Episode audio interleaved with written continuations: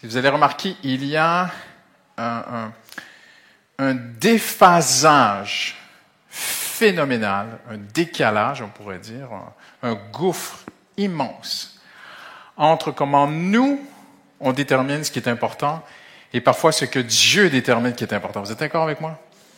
Et, et, Dieu nous aime et Dieu considère chacun de nos besoins.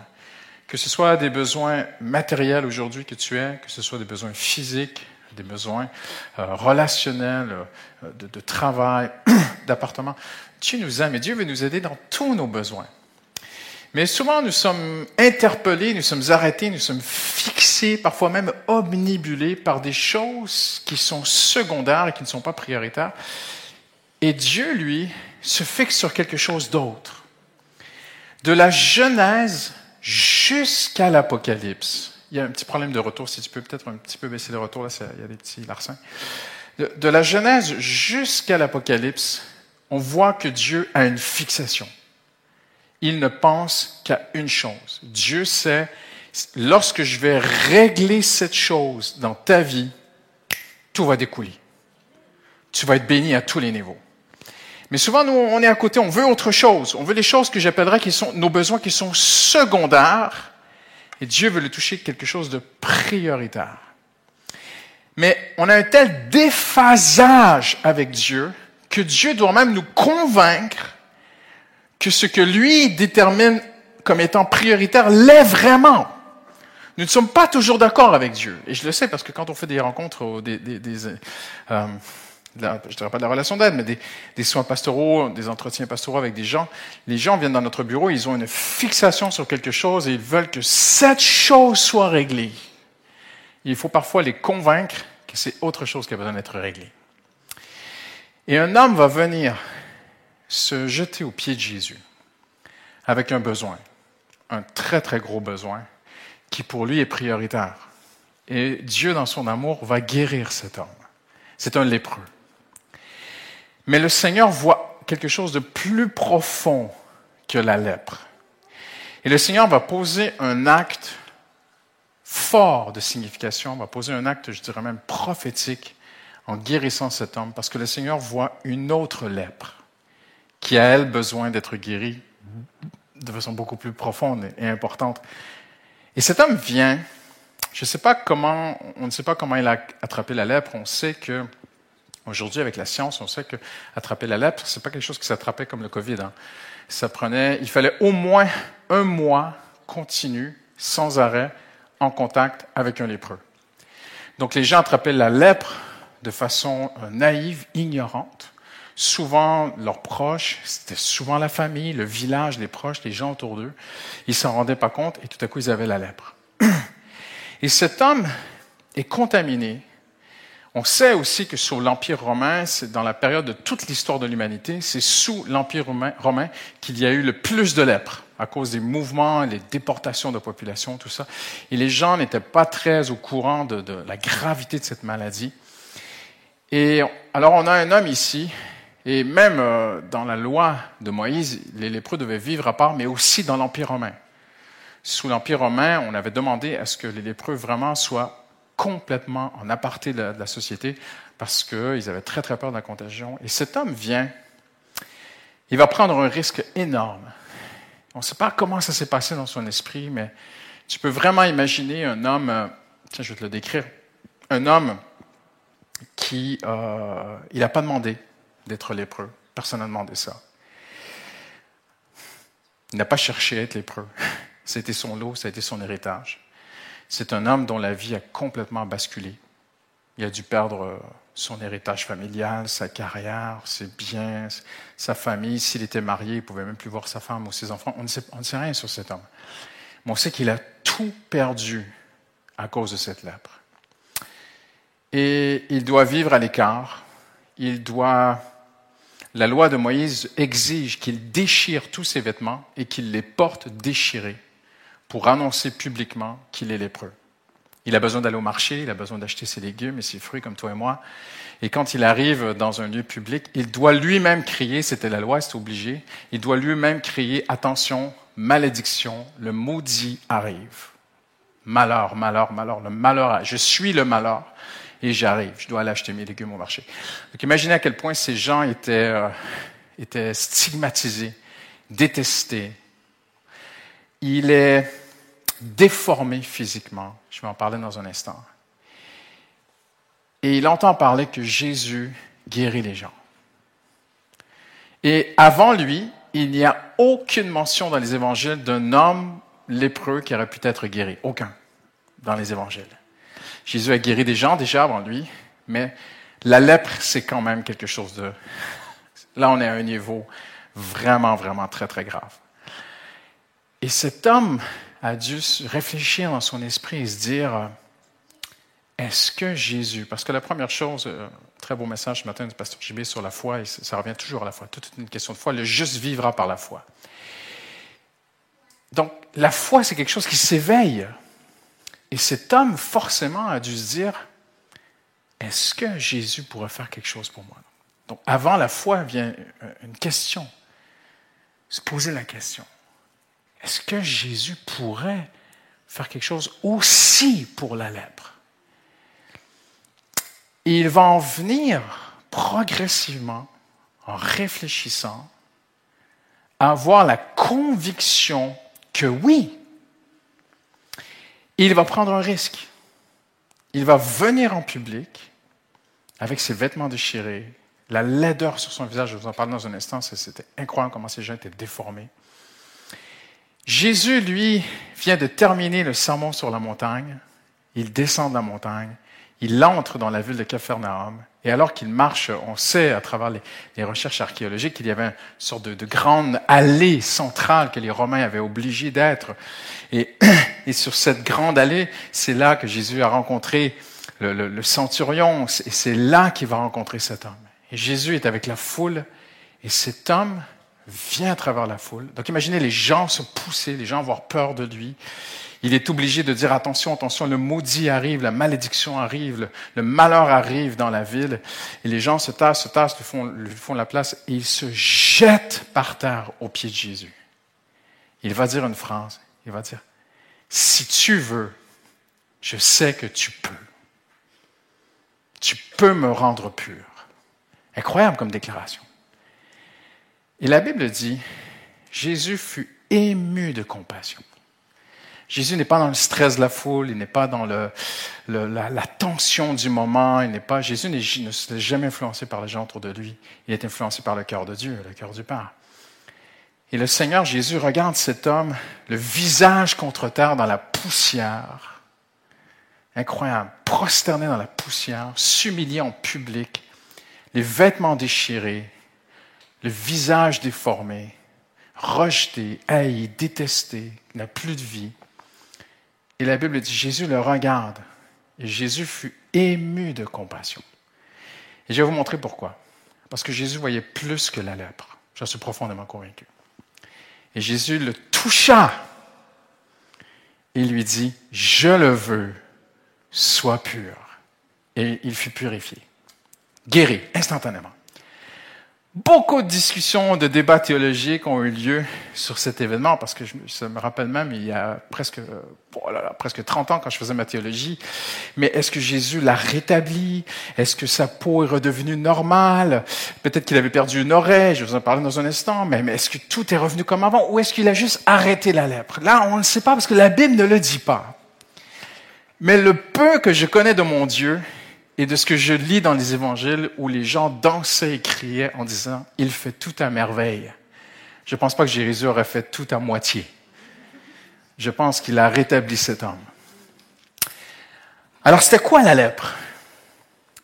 La lèpre était littéralement une bactérie qui mangeait, et ça existe encore aujourd'hui, à peu près 200 000 euh, lépreux par année, nouveaux lépreux dans le monde. On dit que c'est une maladie ancienne qui est de plus en plus enrayée, mais je n'y crois pas parce qu'il y, en a quand même beaucoup aujourd'hui dans le monde. C'est une bactérie, en un seul mot, qui te mange vivant. Elle te bouffe la vie. Elle te tue à petit feu. Cette bactérie va te manger sur plusieurs années. Elle ne va pas te tuer en un mois ou deux, elle va te tuer sur des années. Et voici pourquoi. Parce que la première chose qu'elle attaque, c'est ton système nerveux. Donc tu ne ressens plus de douleur. Elle coupe ton système nerveux et après, elle s'attaque. Le premier endroit où la, lèpre attaque, c'est le visage. Et c'est intéressant parce que dans la loi de Moïse, Dieu avait dit, la lèpre est sur la tête. Impressionnant, c'est là où, Dieu dit, faites attention à la tête. Et c'est impressionnant. Et je vais aller directement au cœur de mon sujet maintenant. Et en vous décrivant la lèpre, vous allez voir à quel point Dieu nous aime. Jésus voyait plus que la lèpre. Il voyait une autre lèpre, qu'on appelle le péché. Jésus savait que le jour où Adam et Ève se sont séparés de Dieu, le péché est entré dans le monde. On va le voir vers la fin, une malédiction est entrée dans toute la création. La malédiction est entrée dans l'homme, mais elle est entrée aussi dans la nature. La malédiction, Jésus, le Seigneur l'a dit à Adam. Il a dit, les ronces vont pousser. Il n'y avait pas de ronces avant le péché. Jamais Adam n'aurait marché dans le jardin ou dans la forêt en, s'esquintant avec, avec des ronces. Jamais, jamais, jamais. C'est impensable. Le lion broutait l'herbe avant le péché. Avez-vous déjà pensé à ça? On ne peut pas imaginer un lion végétarien. Mais la Bible dit qu'avant la chute de l'homme, tous les animaux mangeaient l'herbe. Et quelque chose est entré dans le monde. Quand, lorsque le péché est entré dans le monde, le prédateur est né et la proie, la peur, la haine, le désir de, de, manger l'autre. Incroyable quand même. Hein? Un matin, la gazelle s'est réveillée elle avait la, et le lion s'est mis à lui courir après la veille, ils mangeaient ensemble. Tout a basculé dans le monde. Les oiseaux se mirent à avoir peur. Les poissons ont peur des plus gros poissons. La peur est entrée dans toute la création. La mort est arrivée. Vieillir, la fatigue, la maladie, les virus, les bactéries.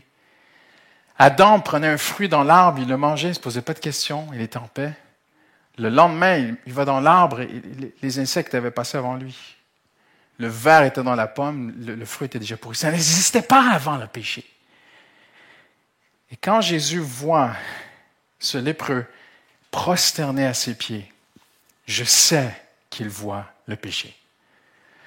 Parce que Dieu a une fixation depuis la chute de l'homme jusqu'à la fin. Dieu a un projet.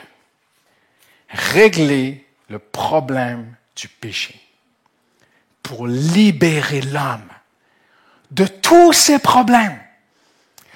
Tous les problèmes que nous, faisons, que nous affrontons aujourd'hui ont un dénominateur commun, le péché.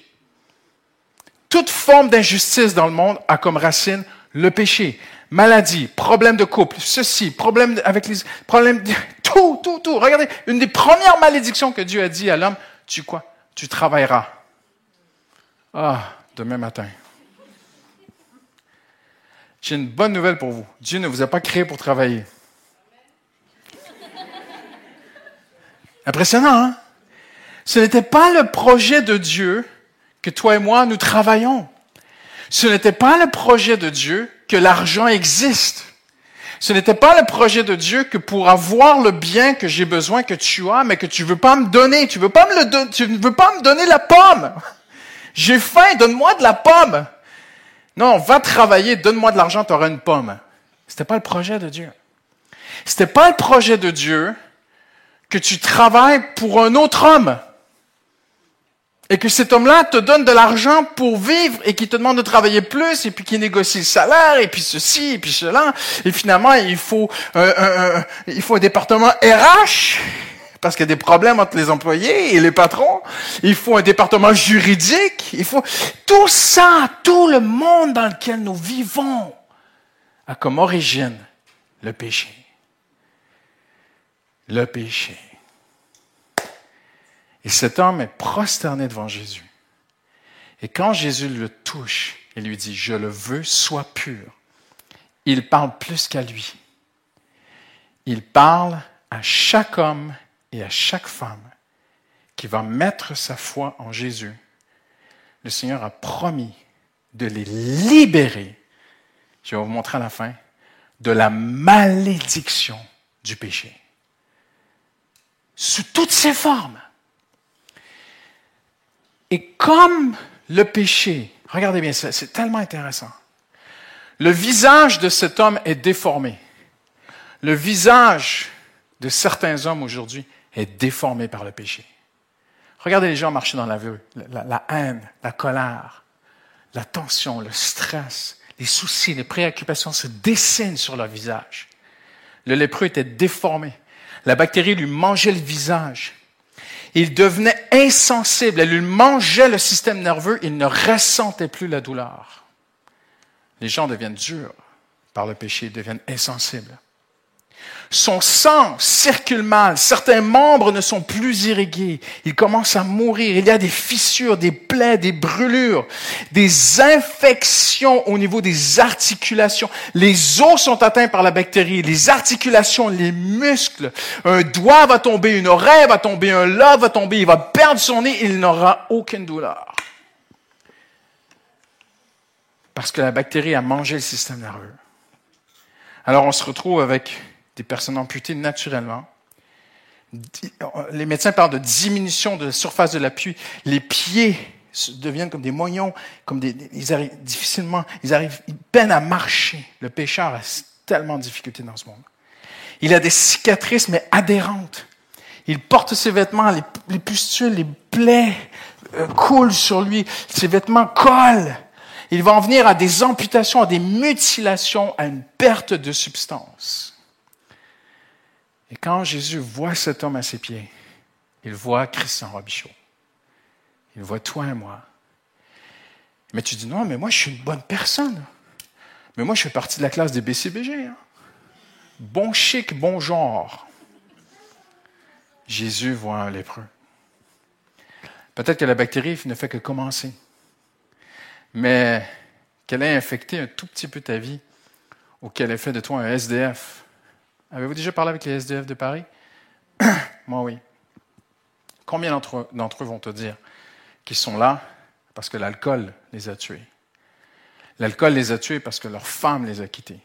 Leur femme les a quittés parce qu'ils frappaient leur femme. Et puis il frappait sa femme, et sa femme est partie, et puis il a perdu son travail, il s'est réfugié dans l'alcool, et puis il a tout perdu, il ne pouvait plus payer son appartement, et finalement il a fini à la rue. Alors lui, lui, c'est un lépreux très, très infecté. Mais le gars, super bien sapé, qui fait dix fois mon salaire, qui a son chauffeur, hein? Mais lui est pasteur, lui, il n'a pas la lèpre. Eh bien oui, il a la lèpre.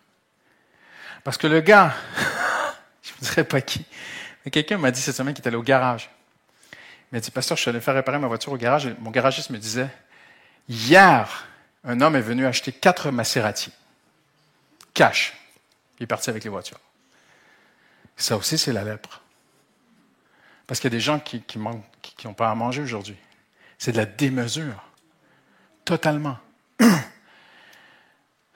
Quand un homme décède et que sa femme donne des vêtements, des sacs, des sacs, des sacs, des sacs de vêtements, et, et que on me montre, regarde, pasteur, et j'ouvre les sacs, il y, a, il y, a, des costumes de marque qui valent des milliers d'euros.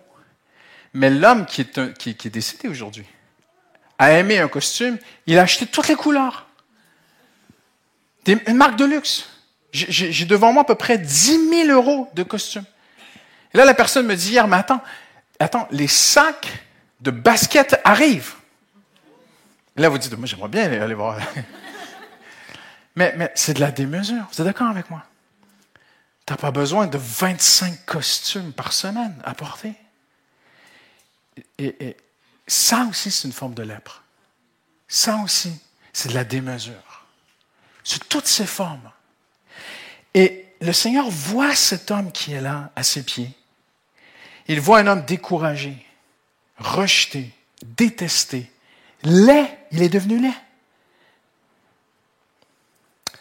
C'est un homme désespéré qui n'a plus rien à perdre. Il se jette aux pieds de Jésus. Et une lueur d'espoir s'est levé en lui envoyant Jésus. Lui pourrait changer ma vie. Mais Jésus voit quelque chose en cet homme. Il voit l'espoir que lorsqu'il va aller à la croix, il va vaincre la lèpre beaucoup plus dangereuse, la lèpre spirituelle du péché. Alors Jésus lui répond deux mots. Et c'est les deux mots que je vais vous partager aujourd'hui. Un je le veux et deuxièmement sois pur. Je le veux. Jésus est ce, est ce médecin qui a en sa possession le résultat des analyses. Et nous, on ne connaît pas le résultat des analyses. On pense parfois que tout va bien, mais lui sait que non, non, il y a un problème. Il faut régler ce problème. Et Paul en parle dans Romains chapitre 6, 7, 8, le péché, le péché. Ah, Paul l'explique tellement bien. Et dans Galates 3, 20, la Bible dit même que le monde entier, le monde entier est prisonnier du péché. Nos problèmes aujourd'hui ne sont pas des problèmes culturels ou financiers ou économiques ou ceci ou cela. Ne pensez pas cela. Nos problèmes sont des problèmes de péché. Plus que des valeurs morales, problèmes de péché dans le monde. Certains vont dire, oh non, le, problème, le plus grand problème en France, c'est l'immigration. Ce n'est pas l'immigration le plus grand problème en France, c'est le péché. Et Jésus voit cela. Il voit Adam nu, apeuré, accuser Ève. Il voit Caïn tuer Abel. Il voit les jours de Noé dans cet homme. Il voit des couples détruits par la lèpre, des familles brisées par cette lèpre, des enfants délaissés. Il voit que, comme il est écrit dans Lévitique, c'est à la tête qu'est la plaie. Le péché atteint la mentalité de l'homme. C'est ce qui est le plus atteint chez l'homme. Vous allez dire, non, non, mais c'est la sensualité, c'est ceci, c'est cela, c'est la pornographie, c'est l'abus de l'alcool et toutes ces choses-là. Vous n'avez pas tort. Mais la Bible démontre très, très clairement que là où le péché frappe le plus, c'est ici. Il change la façon de penser. Et l'homme commence à voir les choses différemment. Ah non, non, non. Ah non, je suis pas d'accord avec toi. Non, non, c'est pas mal, c'est bien. Dieu dit c'est mal. Non, non, non, non, c'est bien. Et vous verrez même là des prophètes. Dans la Bible, je, vais comme ça de, mémoire, je crois que c'est Habakkuk. Pas sûr, mais il me semble que c'est Habakkuk. Où le peuple en est à répondre à Dieu. Il faut quand même avoir, faut quand même avoir beaucoup de, de faut avoir perdu le nord pour répondre à Dieu ainsi. Vous vous rendez compte? Le prophète vient ainsi par l'Éternel. Et le peuple répond, oui, mais. Et tout le long du livre, c'est un, constamment, ils répondent, ils répondent. On ne répond pas à Dieu, on dit oui, Seigneur. Mais le péché change la façon de penser de l'homme. Incroyable. Et l'homme devient incapable de faire bon usage de son savoir. Chers amis, le problème n'est pas Internet. Le problème, c'est le péché qu'on met sur Internet. Vous êtes d'accord avec moi? On parle beaucoup, je vois toutes sortes d'articles. Ah, les gens devraient être moins sur leur téléphone. Le téléphone, c'est un problème. Les réseaux, les réseaux sociaux ne sont pas un problème. C'est le péché. C'est le cœur de l'homme, le péché. C'est pas les moyens technologiques, le problème. C'est le cœur de l'homme qui est le problème. Et c'est cela que Jésus voit. L'homme est incapable peut-être l'un des hommes les plus intelligents de l'histoire, on va tourner son savoir et en faire une bombe atomique. Impressionnant quand même. Parce que le cœur de l'homme est tordu. Il va prendre son savoir, il va le tourner pour faire du mal à son prochain, le dominer et abuser de lui. Et Jésus voit cet homme qui est prosterné devant lui. Il voit dans son corps l'image du péché. la lèpre est à la tête. Elle touche la tête. Et l'homme devient alors esclave des soucis et des séductions. Il vieillit, il meurt, et non seulement cela, mais il va passer l'éternité séparé de Dieu. Et ça infecte toute la création, tout ce qu'on a dit. Alors Jésus le touche et lui dit, je le veux, sois pur. Et en guérissant cet homme, Jésus annonce quelque chose. Il annonce la croix. Regardez bien en terminant aujourd'hui. Christ nous a libérés de la malédiction. Là, je ne vais pas rentrer dans les, nuances théologiques parce que Paul dit la malédiction de la loi. Mais en fait, je suis obligé d'expliquer. La loi, Paul dit que la loi est venue pour révéler le péché, le mettre à la surface. Donc, lorsque Paul dit que Jésus est venu nous libérer de la malédiction de la loi, en fait, il dit autrement, Jésus est venu nous libérer de la malédiction du péché. De quelle malédiction parle-t-il? De tout ce que le péché a amené dans le monde. Le Seigneur veut te libérer de ce, du péché qui est en toi, du péché qui affecte ta façon de penser, mais je vais aller plus loin.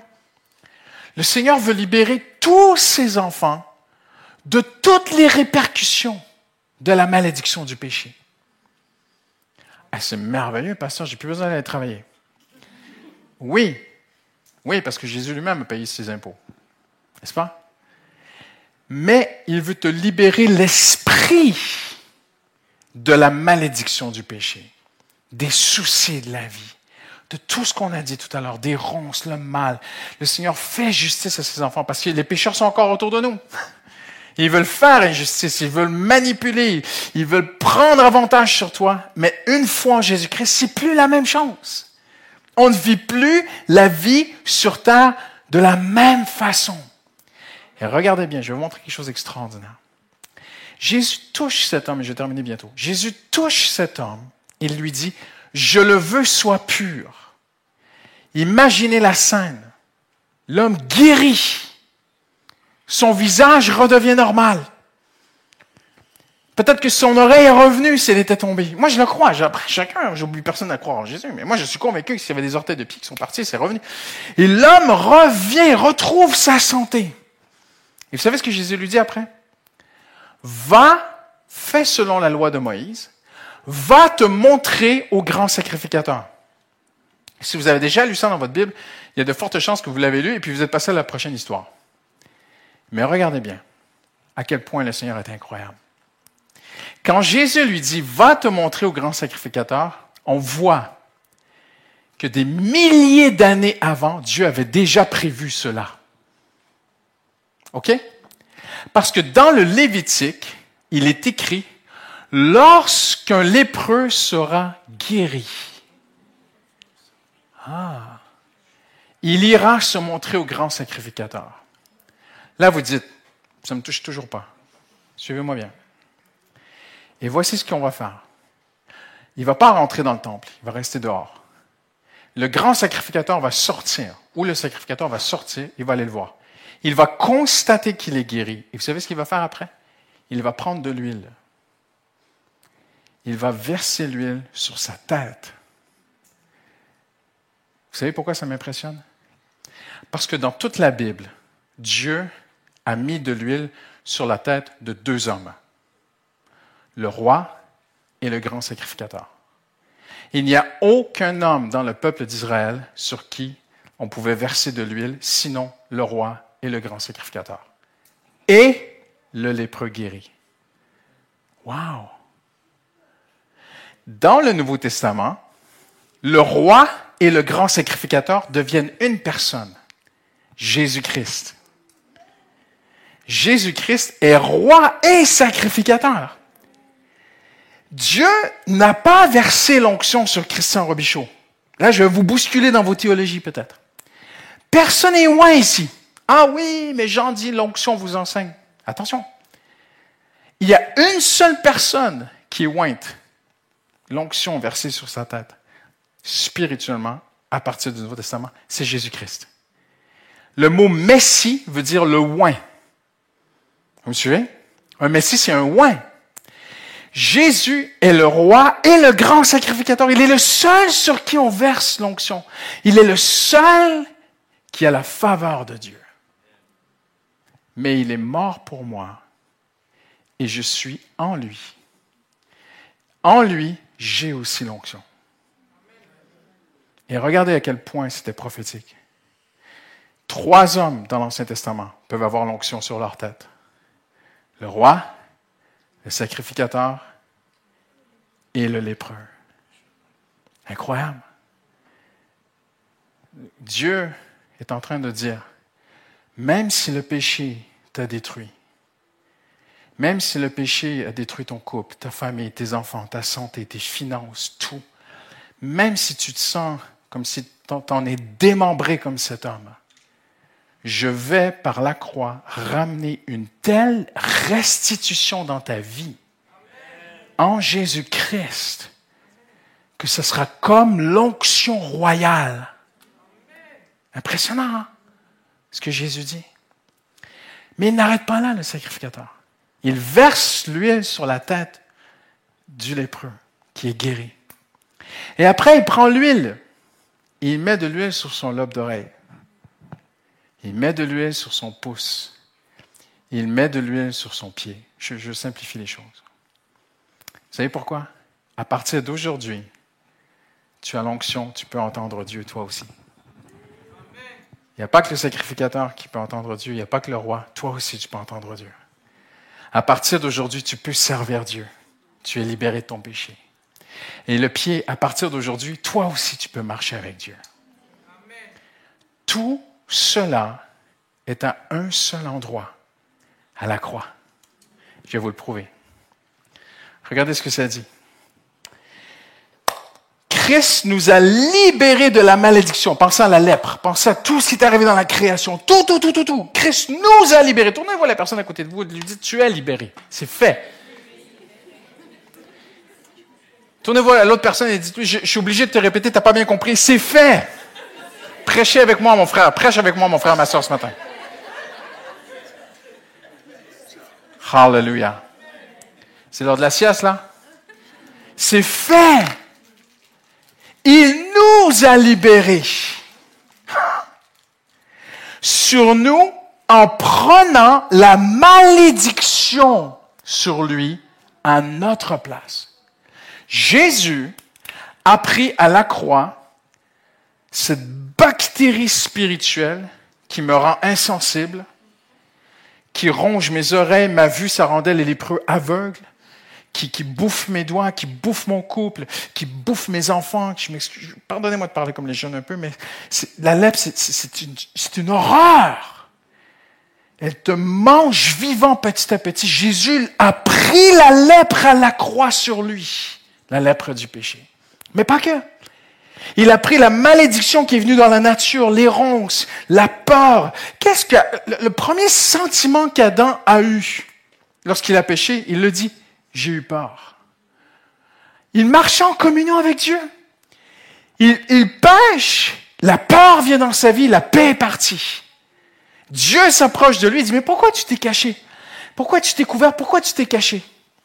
Adam dit, j'ai eu peur. Dieu n'a jamais créé la peur. Dieu n'a jamais eu l'intention que toi et moi nous ayons peur de quoi que ce soit.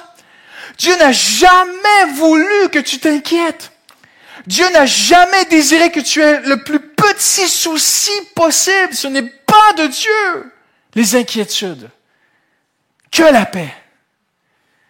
Le péché a amené cela. Jésus a tout pris à la croix. Il a pris la peur. Il a pris le, la haine. Il a pris les injustices que tu pourrais vivre. Il a pris le fait que tu te sens peut-être pas assez à la hauteur, pas assez intelligent, pas assez bon, pas en mesure. Non, mais j'ai oublié. A les pressions de performance dans ce monde. Jésus a tout pris le système de la malédiction. Le Seigneur n'a jamais voulu de compétition entre les hommes, que de la communion. Le Seigneur n'a jamais voulu de rivalité, de jalousie, de soupçonner le mal. Rien de tout cela, le Seigneur ne l'a créé. Rien. Jésus a tout pris. Il a pris toute forme de malédiction possible dans le monde que tu peux imaginer. Même ce que j'ai oublié. Fais la liste en rentrant à la maison. De tout ce qui existe comme malédiction, Jésus l'a pris à la croix. Wow! Quel héritage! Car il est écrit, maudit celui qui est pendu au bois. Jésus a été maudit pour nous. Regardez ce qu'il dit. Jésus-Christ l'a fait pour que grâce à lui, la bénédiction d'Abraham s'étende jusqu'à nous. Comment? Par beaucoup de prières. Non. aller à l'église à tous les dimanches. Non, par la foi. Hallelujah. Qu'est-ce que la bénédiction d'Abraham? Eh bien, je vais vous la lire. Je te bénirai. Je ferai de toi un personnage renommé. Incroyable, hein? Wow. Tu deviendras une source de bénédiction. N'est-ce pas incroyable? Rappelle-moi ton prénom, ma soeur. Jorvi. Jorvi. Oui. C'est pas un prénom que j'entends tous les jours. C'est un très beau prénom. Bien, Jorvi, en Jésus-Christ, tu es appelé à être une source de bénédiction. Ah, le pasteur a dit quelque chose de spécial à Jorvi, à l'église. Il n'y a que elle. Non! Non, je laisse ton exemple. Je vais vous bousculer dans votre théologie. Nous ne sommes pas bénis, en fait. Personne n'est béni ici aujourd'hui. Paul dit que la bénédiction d'Abraham a été mise sur une seule personne dans le Nouveau Testament. Le oin, le Messie. Paul l'explique très, très, très bien dans Galate. Mais parce que toi et moi, nous sommes en Jésus, nous sommes bénis. Il n'y a pas de chrétien plus important qu'un autre. Tu es en Jésus, tu es béni. Toute forme de malédiction, Jésus les a prises à la croix. C'est terminé. Et la bénédiction, elle est en Jésus-Christ. Quand Jésus a regardé cet homme, il a dit, je le veux soit pur. C'était pour annoncer que la lèpre du péché serait vaincue. Il a changé pour vous la malédiction en bénédiction. regardez la simplicité de la théologie de Dieu. Car l'Éternel, votre Dieu, vous aime. Qu'est-ce qu'on complique les choses? À la croix, Jésus a changé la malédiction en bénédiction, car l'Éternel, votre Dieu, vous aime. Je prends aujourd'hui le ciel et la terre à témoin. Je vous offre le choix entre la vie et la mort, entre la bénédiction et la malédiction. Choisissez la vie afin que vous viviez, vous et vos descendants. J'ai terminé. Quand Jésus a dit Je le veux, soit pur. Vous savez, ce que ça veut dire pur? Je, je vais le vulgariser très simplement. Pur, ça veut dire sans rien. Ça veut dire authentique. Sans ajout. L'or pur a été purifié de ses scories. Dieu t'a créé dans le jardin d'Éden en Adam et Ève pur, sans le péché. En Jésus-Christ, Jésus est le pur. Il est le oint, il est le Messie, il est le roi sacrificateur, et tout ce qu'on a vu, il est le seul qui est béni, tout cela. Jésus est le pur. Il est la personne pure et parfaite que Dieu veut pour nous. Et par la foi, quand tu crois, Dieu te met en Jésus. Donc le Père te regarde et il dit, elle est pure. Mais pasteur, c'est merveilleux, je peux partir et faire ce que je veux cet après-midi. Non. Parce que ce n'est pas pour n'importe qui. Ceux qui sont en Jésus, c'est ceux qui en ont marre du péché. Dites avec moi, ah ah. ah. C'est pas pareil. Et Paul le dit très très bien. Jésus n'est pas venu, la grâce n'est pas venue pour qu'on pêche. La grâce est venue pour ceux qui en ont assez, qui en ont marre du péché. C'est cette grâce qui est de Dieu. Je termine avec une toute petite histoire, mais d'une simplicité enfantine. J'avais 12 ans. Mon papa perd son travail. au, Canada, il y a très très peu d'aides de l'État. Sinon, je ne me souviens pas avoir vu des aides de l'État. C'est un, peu, un peu le pays des cow-boys. Hein. Tu te débrouilles, tu t'arranges. Mon père perd son boulot et je rentre de l'école, j'ai 12 ans, et je vois que mon père a défoncé un mur. Il fait des travaux chez nous. Et je panique. J'ai peur. Petit garçon de 12 ans, il a peur. Et je vais voir mon papa et je lui dis Mais papa, tu fais des travaux, tu as perdu ton travail, tu, fais des rénovations dans la maison, mais, mais, mais, mais tu n'as plus de travail, comment tu vas payer? On ne dépense pas plus d'argent quand on travaille plus. Dans ma tête, c'était, illogique. Et j'étais marqué à vie parce que j'ai 49 ans et ça, ça m'a resté jusqu'à aujourd'hui. Je me souviens, mon père était là avec son marteau et tout, et puis il me regarde avec un immense sourire et il me dit Mais mon garçon, pourquoi tu t'inquiètes? Nous sommes des enfants de Dieu. On vit pas dans le stress et les peurs de ce monde. Tu verras, tu verras. Il y a quelqu'un qui va racheter la boîte qui a coulé là où je travaillais et je suis le premier qui vont appeler. Tu verras, je suis certain, Dieu m'a dit que j'allais être le premier qui vont rappeler. Eh bien, il a eu raison. Et les gars se sont mis ensemble, ils ont racheté la boîte et le, premier qu'ils ont appelé, c'était mon papa. Impressionnant, hein? Il n'était pas meilleur que qui que ce soit, un simple père de famille, mais libéré de la malédiction du péché. Tes collègues, tes voisins, tes proches sans Jésus vivent dans un stress énorme, constant. Chacun livré à lui-même, chacun pour soi. Alors qu'est-ce qu'ils font les hommes? Ils se prennent toutes sortes d'assurances. Ils signent des assurances, ils cotisent à des assurances, des mutuelles, des complémentaires, des sur-sur-sur complémentaires. J'ai rien contre ça, j'en ai moi aussi. C'est pas ça le problème. C'est qu'ils ont peur s'il m'arrivait quelque chose. Hallelujah. Peut-être que tu n'as pas le budget pour payer des sur sur complémentaires. Peut-être que tu n'as même pas de petites noix de côté pour les mauvais jours. Et tu n'y arrives pas. Tu n'y arrives pas. Moi, je connais des chrétiens. Ils n'y arrivent pas à mettre des petites noix de côté. Ils n'y arrivent pas. J'ai une très bonne nouvelle pour toi. C'est pas grave. en Jésus, tu es libéré de la malédiction. Et moi, j'ai vu des gens vivre des miracles incroyables de provision de Dieu, de protection de Dieu, des chrétiens très ordinaires. Il a pris la malédiction, toute la malédiction du péché à ta place, afin que la bénédiction d'Abraham vienne jusqu'à nous. Et nous, qu'est-ce qu'on a fait? Rien. Qu'est-ce qu'on doit faire? Croire. Juste croire. Quand tu crois, tu fais honneur à la croix. Souviens-toi de ceci. Quand tu crois que Jésus a tout payé pour toi, tu fais honneur à la croix. Et faire honneur à la croix, il n'y a rien qui fait plus plaisir à Dieu. Rien au monde. Tu peux prier toutes les prières que tu veux. Il n'y a rien qui fait plus plaisir à Dieu qu'un homme ou une femme qui honore la croix. Qui dit, je ne mérite pas la protection de Dieu, mais Jésus a payé pour moi. Je ne mérite pas que Dieu me guide, mais Jésus a payé pour moi. Je ne mérite pas que Dieu, je mérite rien. Je ne mérite pas la bénédiction, mais Jésus a payé pour que ma vie soit bénie. Amen. On va, on va terminer dans une grande simplicité euh, cet après-midi. Hallelujah. On va baisser la tête, fermer les yeux. Seigneur Jésus, on veut te dire merci. Hallelujah. Tu as dit à cet homme, je le veux, sois pur. Et tu nous l'as dit aujourd'hui à chacun d'entre nous. Je veux que tu vives purifié de tout souci, de toute inquiétude, de toute peur, colère, haine, rancune, blessure du passé, de toute forme de séduction, le péché peut-être qui t'attire, qui te fait rechuter. Je veux te libérer de toutes ces choses.